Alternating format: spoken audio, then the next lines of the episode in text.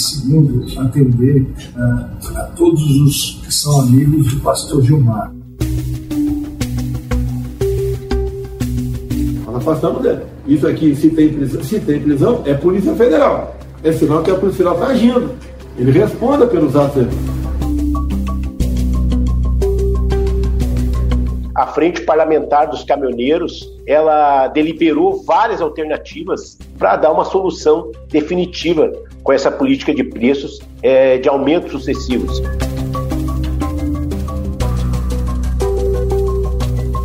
Vão para dentro da Petrobras, eles não pensam no Brasil. Virou o Petrobras Futebol Clube. Se a gente está falando de reconstrução, a gente deveria comparar como se fosse a construção de uma casa.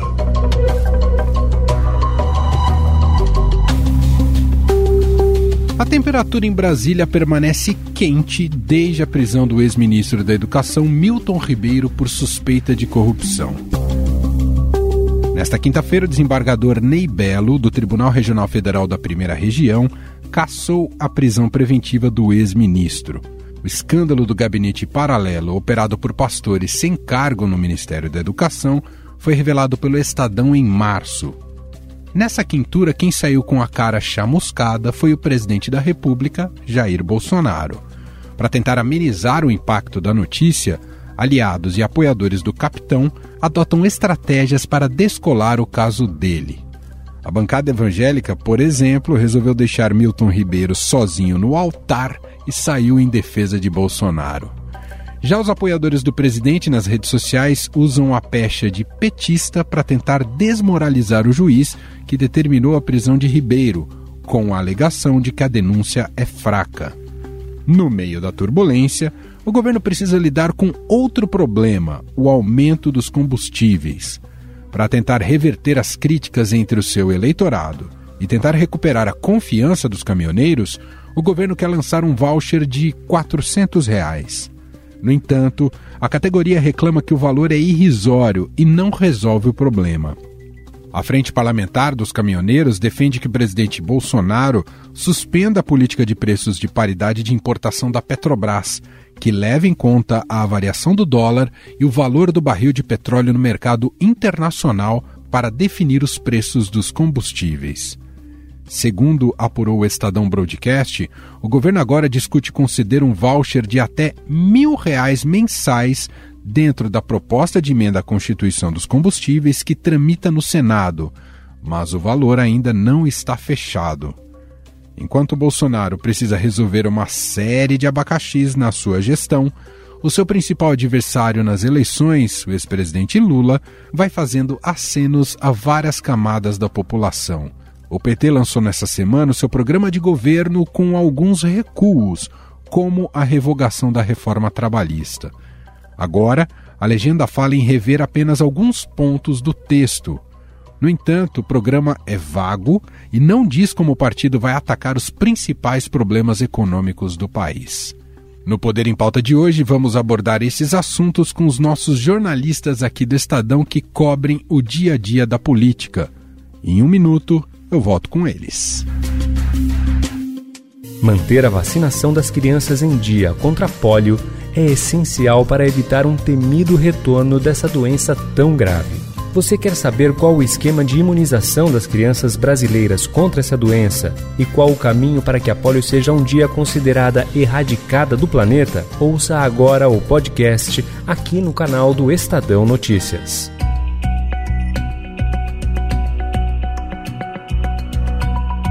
Conexão hoje do nosso Poder em Pauta é Brasília e São Paulo. Cumprimento inicialmente aqui Felipe Frazão, faz parte aqui do Poder em Pauta, diretamente da capital federal. Olá, Frazão, tudo bem? Olá, Emanuel, tudo bem com você? Um prazer estar de volta aqui para nossa conversa. Muito bom. Uh, nem preciso dizer o quanto Brasília está movimentada nesses últimos tempos, mas tem sido uma tônica em todo o Poder em Pauta que a gente grava, então uh, se torna um pouco repetitivo dizer isso, mas foi, tem sido uma semana bastante agitada aí na capital federal. Aqui de São Paulo, quem está com a gente hoje fazendo o Poder em Pauta é a repórter de política Beatriz Bula. Oi, Bia, tudo bem? Oi, Emanuel, tudo bem? E um oi para o Frazão também. É isso. Feliz aniversário, hein, Bia? É Hoje estamos gravando nesse episódio depois do aniversário da Bia, então já parabéns também, viu? E seja bem-vinda aqui ao Poder em Pauta. Você viu que o Frazão não esquece, né, Bia? É que eu, hoje eu lembrei as pessoas, postei lá nas minhas redes sociais uma foto para os atrasados que esqueceram, Emanuel, terem a chance de parabenizar. Obrigada, Frazão. Muito bom. Bom, são muitos assuntos importantes que vamos analisar e discutir a partir de agora, que movimentaram, mobilizaram uh, o jornalismo ao longo dessa semana. Uh, e claro, a gente começa pelo mais quente deles, né? Nessa semana tivemos a prisão, já foi solto, mas tivemos a prisão do ex-ministro da Educação Milton Ribeiro, num caso revelado pelo Estadão sobre a atuação de um gabinete paralelo ali no Ministério da Educação, que chegava a, a principal indício, né, a cobrança de propina a, das prefeituras para destinação, liberação de verbas do Ministério da Educação do FNDEE. E, bom, esse é o esquema que o Estadão já vinha revelando, colocou em uma série de reportagens e agora tivemos efetivamente a Polícia Federal envolvida no caso e a prisão do Milton Ribeiro. Isso cai como uma bomba no Palácio do Planalto e também nas pretensões, não nas pretensões, mas nas estratégias eleitorais do presidente Jair Bolsonaro, que já não vive, do ponto de vista de contexto político econômico, um grande momento para sua candidatura e agora chega justamente esse fato que pode atrapalhar demais, aí sim, suas pretensões em relação à reeleição. Frazão, por onde você quer começar nesse caso envolvendo a prisão do Milton Ribeiro, dos pastores? Só frisando mais uma vez, ele já foi solto, mas enfim, o escândalo em si foi escancarado para todo o país e mancha demais ou chamusca demais o presidente Jair Bolsonaro, que chegou a dizer que colocaria a cara no fogo pelo Milton Ribeiro. Frazão. Pois é, Emanuel, essa é uma primeira lembrança importante, né? Você traz se colocaria a cara no fogo, é, o presidente certamente se queimou. Ele sabe que se queimou. Ele até usou uma expressão, é, logo que foi o primeiro, primeiro pronunciamento dele, a primeira declaração a respeito da prisão do ministro, dizendo que foi respingado. Então, é é, seria respingo quente, né? Porque o assunto é muito desgastante, é muito constrangedor para toda uma base eleitoral do presidente, dos evangélicos em si, não porque envolve só o ministro da Educação, o ex-ministro Milton Ribeiro, melhor dizendo, que é pastor presbiteriano de uma igreja em Santos, mas porque envolvia destinação de verbas para prefeituras diversas ao, ao, redor do país, sendo intermediada por pastores lobistas da Assembleia de Deus, que há um ramo muito importante aqui no Brasil entre os evangélicos de religião protestante e, e sobretudo, Emmanuel, é o maior deles. É bem verdade que são dois pastores de uma igreja menor, chamada Cristo para Todos, que tem sede em Goiânia.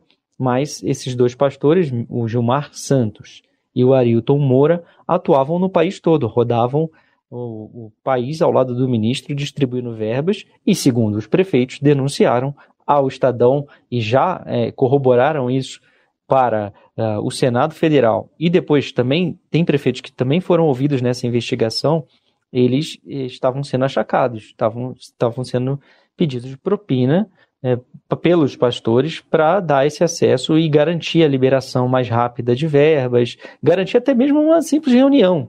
Levar a reunião, levar um, um prefeito de uma cidade pequena do interior do Brasil, pode não ser tão simples assim conseguir uma reunião na agenda de um ministro de Estado.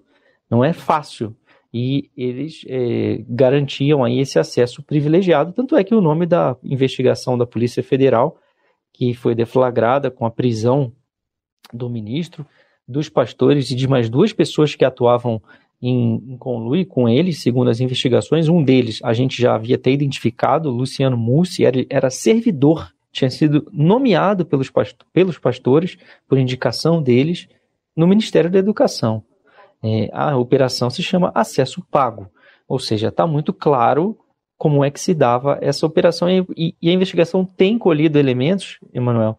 A gente ainda não tem conhecimento total do que foi, é, do que a polícia conseguiu levantar, mas o que a gente já sabe por algumas manifestações do Ministério Público é, é que é, a investigação corroborou os apontamentos feitos pela reportagem do Estadão, e de, que havia uma, uma espécie de organização criminosa que utilizava verbas públicas para ter, em contrapartida, vantagens indevidas.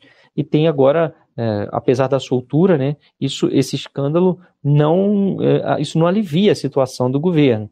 E, de certa forma, é benéfico para o próprio ministro, porque teve uma decisão de um desembargador que o liberou, né, ele está liber, foi libertado junto aos outros, aos demais suspeitos, investigados, mas eh, ele continua sendo um elemento que vai prejudicar a campanha do presidente. Acho que o Frazão apresentou muito bem aqui o caso, os seus primeiros desdobramentos do caso em si, com a prisão do Milton.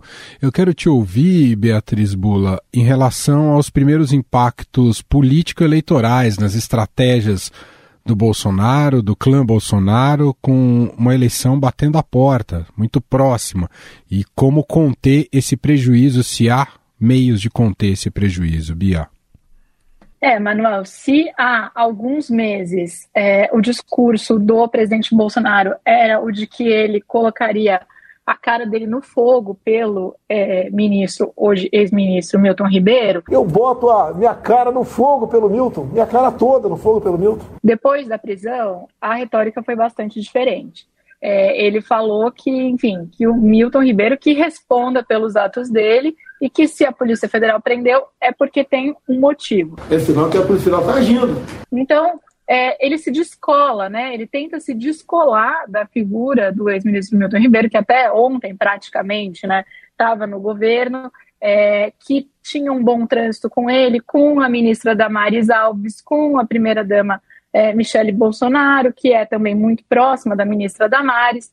É, então, agora ele tenta se afastar da figura do Milton e isolar esse caso de alguma maneira e ainda virar esse discurso a favor dele com muitos aliados falando: olha, isso é uma prova de que não há uma tentativa de interferência ou algum controle sobre a Polícia Federal e os investigadores. Bom, algo que deveria estar posto, né? Nem deveria estar em xeque quando a gente está falando aí de um é, sistema, né, de um Estado democrático de direito. É, mas aí voltando, então isso contamina o discurso do Bolsonaro, que é o discurso de que não há corrupção é, no governo dele. É claro que esse não é o único caso é, que coloca em xeque esse discurso, essa narrativa, né? A gente já comentou e o Estadão também revelou muitas outras é, situações aí que são é, passíveis de se exigir explicação por parte é, do presidente Bolsonaro, como o uso do orçamento secreto para ter apoio aí é, do Congresso, como as negociações em torno é, da compra de vacinas contra a Covid-19, entre muitas outras. Sem falar aí também das questões envolvendo o próprio senador Flávio Bolsonaro, filho do presidente, o esquema ali, suposto esquema de rachadinha no gabinete dele, na Alerj, é, envolvendo ali o Fabrício Queiroz. Há muitos pontos que é, mereceriam explicações por parte do presidente. Mas esse caso do Milton Ribeiro é o primeiro caso que a gente vê um ministro que estava agora, até agora no governo, né, na véspera quase da, é, do início da campanha eleitoral, sendo preso pela Polícia Federal num esquema de corrupção, ou seja, isso dá cara para a corrupção é, no governo Bolsonaro. Claro, isso vai ser investigado, deve ser passar por um é, um, um, julgamento, com todo o respeito aí às garantias do processo, mas dá cara, né? Dá, dá a face aí de, sim, um caso de é, corrupção revelada aí pela imprensa, investigada pelos órgãos de investigação, que levou à prisão autorizada aí pelo judiciário. Então, é muito complicado para o Bolsonaro, especialmente porque é, um dos grandes temas que é, está colocado na eleição deste ano é o tema da situação econômica, e que é um calcanhar de Aquiles para o presidente que tenta uma reeleição, enquanto a gente está falando de inflação alta, disparada nos preços de alimentos, de combustíveis. É, então, o cenário econômico ele não favorece o Bolsonaro. E isso, claro, tem segurado aí é, o crescimento dele na disputa eleitoral. E o principal adversário do Bolsonaro, que é o ex-presidente Lula, quer fazer dessa campanha é, a questão da economia colocar ela no foco, fazer do tema principal, né? Então o Bolsonaro, ele muitas vezes usa outros assuntos para tergiversar ou para mudar de foco, mudar de assunto. E um desses temas é o tema da corrupção, né? Afinal de contas, é, o ex-presidente Lula e os governos do PT ficaram muito marcados pelos escândalos do Mensalão e da Lava Jato. É, e agora isso fica contaminado também de uma certa forma, porque o Bolsonaro, é, a partir do momento em que ele for trazer à tona o debate sobre corrupção, ele também terá coisas para responder. Não que ele não tivesse antes, é, mas agora de uma maneira muito mais clara. Frazão, você imagina um. É possível é, imaginar um cenário de derretimento de Bolsonaro que comprometa, comprometa até a possibilidade dele estar no segundo turno, Frazão? Acho que não, Emanuel. Acho que ainda que todo esse, esse cenário que a Bia estava é, pintando para o nosso ouvinte imaginar aqui, né, é, que, que é de fato muito adverso e o presidente tentava uma solução agora é, para os combustíveis, né, para a inflação, está tentando de alguma maneira voltar atrás e ampliar o auxílio emergencial, tentar se vincular a essa é, medida ao máximo possível, agora num valor de 400 reais, que já não resolve o que resolvia ano passado para muita gente, aí o governo discute ampliar esse valor, o presidente faz menção a isso na propaganda dele na TV. É difícil a situação, o presidente está tentando uma solução para o combustível, está brigando por isso, se coloca como um defensor do consumidor, né, das pessoas que precisam abastecer seus carros, dos caminhoneiros que dependem do, do diesel para rodar o país e para trabalhar, é, ataca todo o tempo a Petrobras.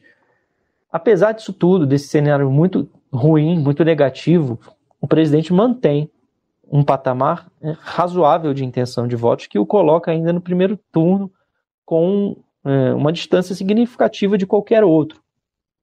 O que talvez aconteça é que o patamar dele não seja mais suficiente para evitar uma derrota no primeiro turno. Não diria para retirá-lo do, do, segundo turno. É, isso tem e um sinal disso, Emanuel, é essa busca, essa discussão no comitê de campanha do Bolsonaro por alguém que possa criar um fato novo positivo, como eles chamam, que seria a escolha da vice, de quem será o candidato a vice-presidente do Bolsonaro. Quando se discute o Braga Neto, que estava, é, que seria a escolha é, de, do peito, do íntimo do Bolsonaro, em que ele se sente menos ameaçado, né? Mas o Braga Neto não vai agregar voto, não vai trazer voto para o Bolsonaro, além do mundo da caserna, do mundo militar, coisa que ele já tem, uma preferência que ele tem uh, ampla, que é reconhecida. Né? Então, assim, o presidente precisa de mais. Quem é que talvez possa ajudá-lo a ganhar voto num campo que ele ainda não tem e que, ao contrário, né, ao revés, ele tem muita dificuldade, em que a manifestação das pesquisas mostram rejeição alta a ele, uma mulher. Por isso se fala na ex-ministra da Agricultura, Tereza Cristina. Isso é para expandir, né, tentar expandir um pouco a capacidade de voto do Bolsonaro é, para evitar até mesmo uma, uma vitória do Lula no primeiro turno. As pesquisas mostram que isso é possível nesse momento. Né? A campanha ainda vai começar para valer e esse cenário pode ser radicalmente alterado.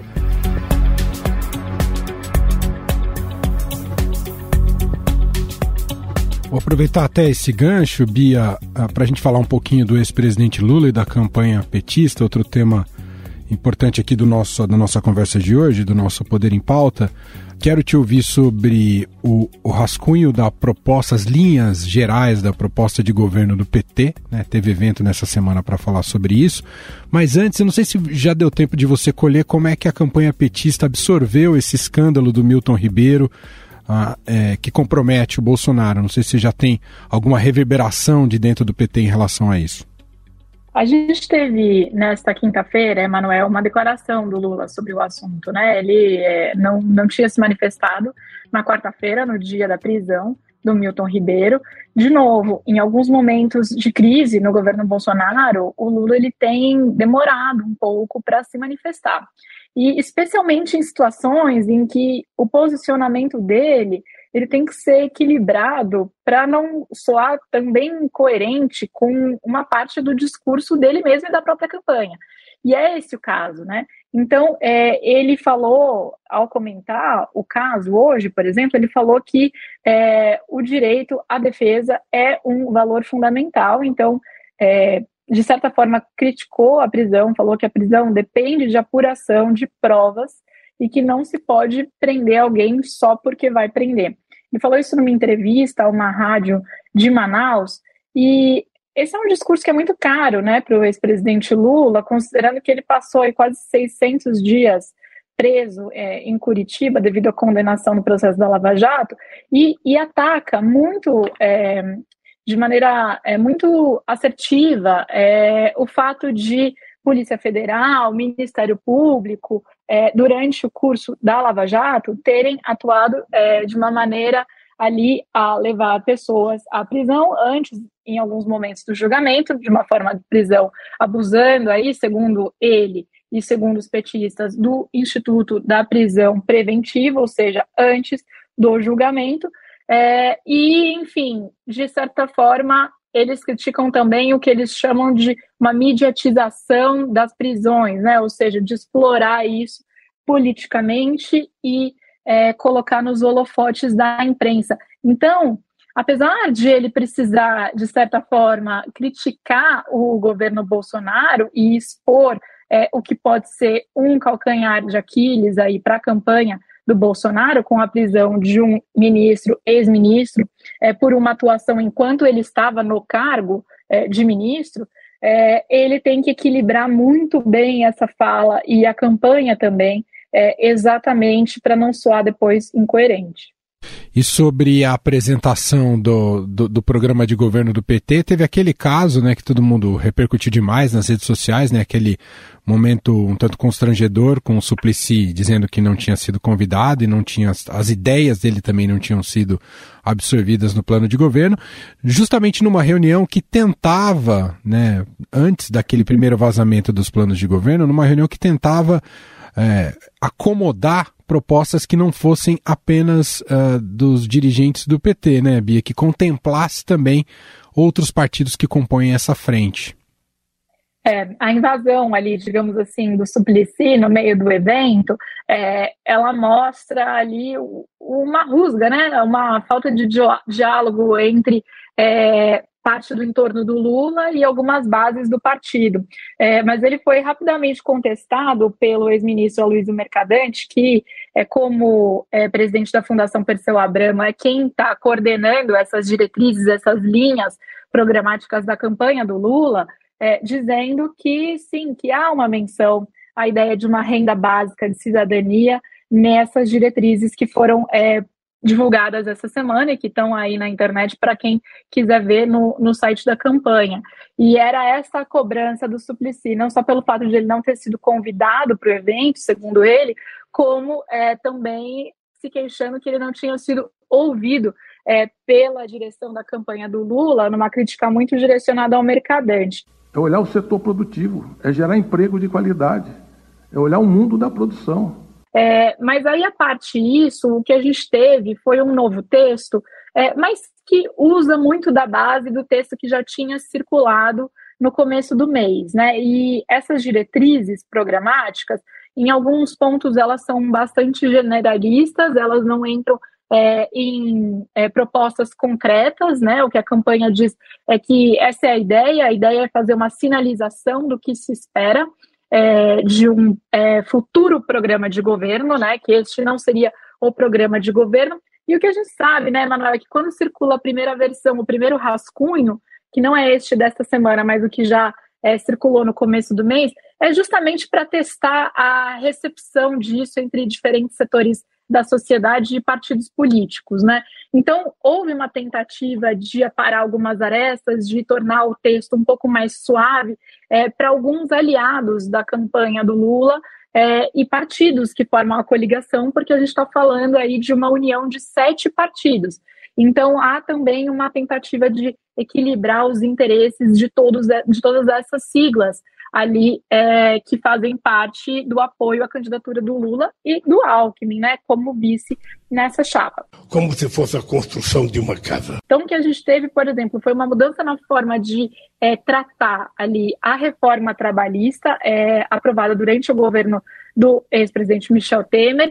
É, no primeiro texto, é, o PT falava em revogar a reforma trabalhista, mas isso já era uma ideia que o próprio Lula vinha rejeitando nos seus discursos, né? Ele acha que a palavra revogação e o entorno dele ali concorda que a palavra revogação cria muito ruído para eles. Então, é, eles preferiram, de alguma maneira, suavizar isso, o que não significa é, que eles não falam em uma mudança das legislações trabalhistas, tá? Eles falam sim, né? Mas agora o que, é, o que eles falam é de revogar os marcos regressivos da atual legislação trabalhista, ou seja, não é derrubar a reforma inteira. É, assim como isso, tem outros pontos em que eles tentam contemplar é, o que as outras siglas pedem e tentar fazer um aceno mais ao centro, deixando de fora alguns assuntos que poderiam representar uma dificuldade é, para o ex-presidente angariar apoio. Mas mesmo assim, tem temas é, que aparecem e o que aparece de forma mais concreta ali é a revogação do teto de gastos, né, da atual regra de teto de gastos, é, e isso fica muito claro e isso não foi alterado e não pretende ser alterado pelo PT daqui para frente. A gente tem também uma mudança é, na forma de tratar algumas pautas que são caras ao eleitorado de esquerda, é, e, a, e ao feminismo como a ideia de discutir os direitos sexuais e reprodutivos das mulheres, que de uma certa forma abre espaço para se falar também de aborto, né? Isso sumiu do novo plano. São dois sinais de que eles tentaram criar um plano é, de diretrizes que seja é, mais palatável, digamos assim, e que eles não se comprometam tanto com coisas que depois podem vir a ser um problema.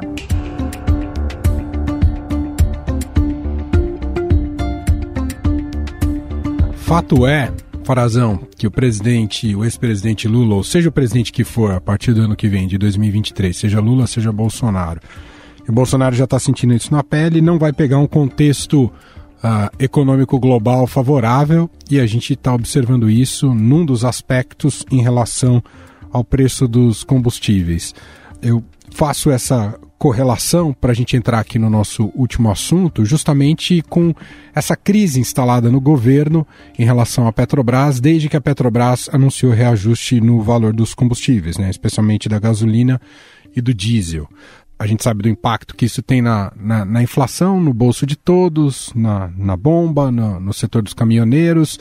Uh, e, e o governo já vinha no esforço de tentar dar respostas a esses diversos segmentos da sociedade, ou a sociedade como um todo, que atinge a todos, é, tentando baixar esse, esse preço do combustível. Só que tivemos uma semana em que se escalou um pouco mais, não só na retórica, mas também nas propostas de como dar essas respostas, desde é, a possibilidade de uma CPI da Petrobras.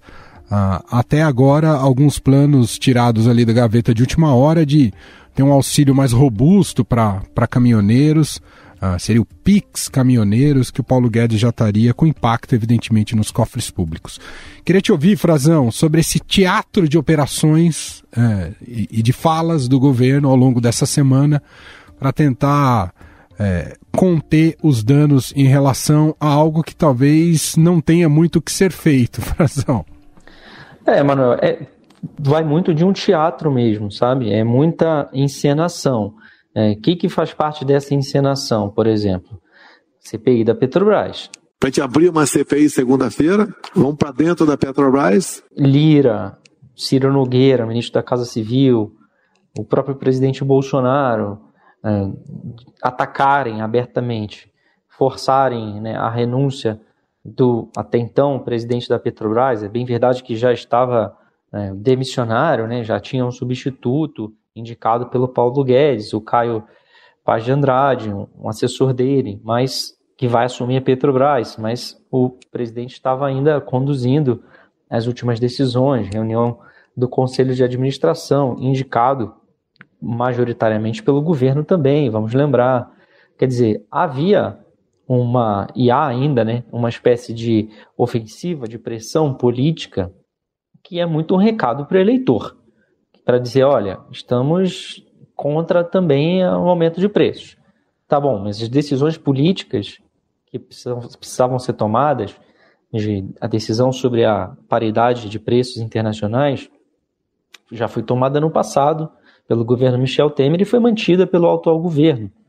E como disse, lembrou muito bem o ministro de Minas e Energia, o Adolfo Saxida, outro auxiliar do Paulo Guedes que subiu, né, foi ganhou cargo é, mais importante nessa ofensiva, faz parte dessa ofensiva do governo é, sobre a energia, o preço da energia elétrica, o preço é, da, dos combustíveis. Ele já foi parte dessa mudança, que envolveu também uma mudança na Petrobras, que, que vai mudar, alterar, vai ter outra alteração agora. É, ele deixou muito claro que o governo não pode interferir, que tem mecanismos é, de controle, de limitações à ação do governo, embora seja é, acionista majoritário, ele não tem como de, determinar o, o, preço do combustível, que essa é uma decisão de mercado, de negócio, e que a Petrobras está fazendo o que foi combinado, né? o que foi acordado. E agora está havendo, não sei se o Congresso se atentou a isso, mas ele falou na frente de vários deputados de oposição e de situação numa comissão na Câmara dos Deputados, explicitamente essa semana. E em seguida, a outra ofensiva, né, do, que você chamou, acho que muito bem de teatro, é, que é a CPI da Petrobras, convocada, né, clamada pelo próprio governo. É o próprio presidente que está fazendo apelos públicos para a abertura de uma CPI para investigar uma estatal, uma empresa que é majoritariamente do governo, né, que tem o seu alto comando pessoas indicadas da confiança do governo. Ou seja, algo muito eh, raro de se ver é, na crônica política, que não se sabe para que exatamente, né? Para uma CPI, para investigar o que? A composição de preços da, da praticada no Brasil, mas isso já se sabe, né? Isso é público, foi, não é, não é novidade. É, agora faz parte do jogo político. Talvez a abertura de uma CPI da Petrobras ajude a é, atrapalhar os planos da abertura de uma CPI no Senado, especificamente, contra uh, esse esquema de corrupção, para desvendar ainda mais esse esquema de corrupção do MEC.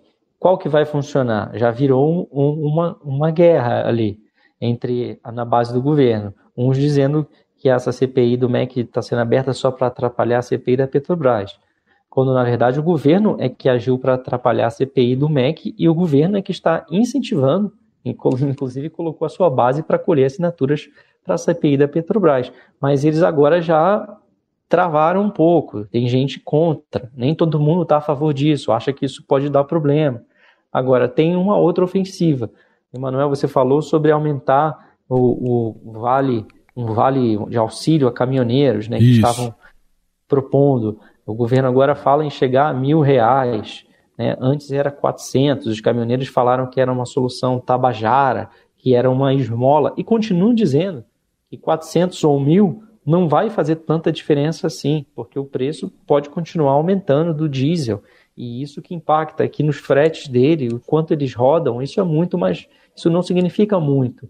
Né? E que o que eles querem não é é, um auxílio, uma política de assistencialista por um período determinado, mas a, a desindexação desses preços do que é praticado no mercado, a revogação da política de paridade internacional. Essa categoria não está nada satisfeita, ela foi apoiada pelos, pelo presidente na greve de 2018, a greve dos caminhoneiros, eles se vincularam muito, muitos deles são militantes, bolsonaristas mesmo, se transformaram nisso, mas o presidente também está bastante queimado agora com essa categoria. E aí tem uma preocupação forte do governo em relação a isso. Só antes da gente fechar, Bia, acho que um pouco a gente vai tentar entender ao longo dos próximos dias, né, a próxima semana, entender essas várias frentes de crise do governo, como é que ele vai lidar com isso e, e, o impacto eleitoral disso. Aos poucos a gente vai observar como é que isso vai decantar. Acho que um pouco isso está tá colocado a partir de agora, né, Bia? Com certeza, Emanuel. É, como que o governo age daqui para frente, o quanto isso é, se perpetua aí na discussão e no cenário político. E também é como o próprio PT e a campanha do Lula se posicionam diante de cada um desses temas, o que pode sinalizar também no que é, um eventual governo Lula difere ou converge com é, um governo Bolsonaro, né? Por exemplo, o Frazão estava é, comentando agora sobre a mudança na lei das estatais. Esse é um assunto é, que tende a ter o apoio do PT. A, a presidente nacional do PT, a Gleisi Hoffmann, que é, é coordenadora da campanha do Lula, é, já disse que defende a mudança na lei das estatais, né? Falou que a reforma, aí, a mudança é, instituída no governo Temer foi uma forma de criminalizar a política. Então, é, essas crises, eu também acho que elas abrem muitas janelas aí de possibilidades de entender como também é, a campanha do Lula pretende tratar cada um desses assuntos. A questão é, da justiça, a gente falou especificamente da prisão é, do Milton Ribeiro e da manifestação do Lula, é, mas como o PT e como o Lula pretendem, então, é, tratar Polícia Federal, Ministério Público Federal, já que há uma crítica por parte é, dos petistas e dos aliados do Lula, a maneira como essas organizações atuaram durante a Lava Jato. Então, também são momentos em que é, os posicionamentos dizem bastante. Claro que a gente tem muita coisa aí para acontecer daqui até outubro, é, a ver se haveremos, de, a ver se, se haverá, haverá debate, uhum. é, se eles participarão dos debates, é, quais são os programas que serão apresentados, é, mas tudo isso já começa a se apresentar agora. Muito bem. Assim a gente fecha mais uma edição aqui do Poder em Pauta, dentro do Estadão Notícias, nosso debate quinzenal acompanhando os fatos mais relevantes da política e das eleições. Agradeço mais uma vez Beatriz Bula, que gentilmente participa aqui de São Paulo, deste Poder em Pauta. Obrigado, viu, Bia? Eu que agradeço, Emanuel. E também a Felipe Frazão, diretamente de Brasília. Obrigado, Frazão. Valeu, Emanuel. Valeu, Bia. Um prazer te ouvir. E vamos em frente até a próxima edição. Um abraço a todos os nossos ouvintes. Estadão Notícias. E este foi o Estadão Notícias de hoje, sexta-feira, 24 de junho de 2022. A apresentação foi minha, Emanuel Bonfim. Na produção, edição e roteiro, Gustavo Lopes, Jefferson Perleberg, Gabriela Forte e Daniel Villanova. A montagem é de Moacir Biasi. O nosso e-mail podcast@estadão.com. Um abraço para você. Um ótimo fim de semana e até mais.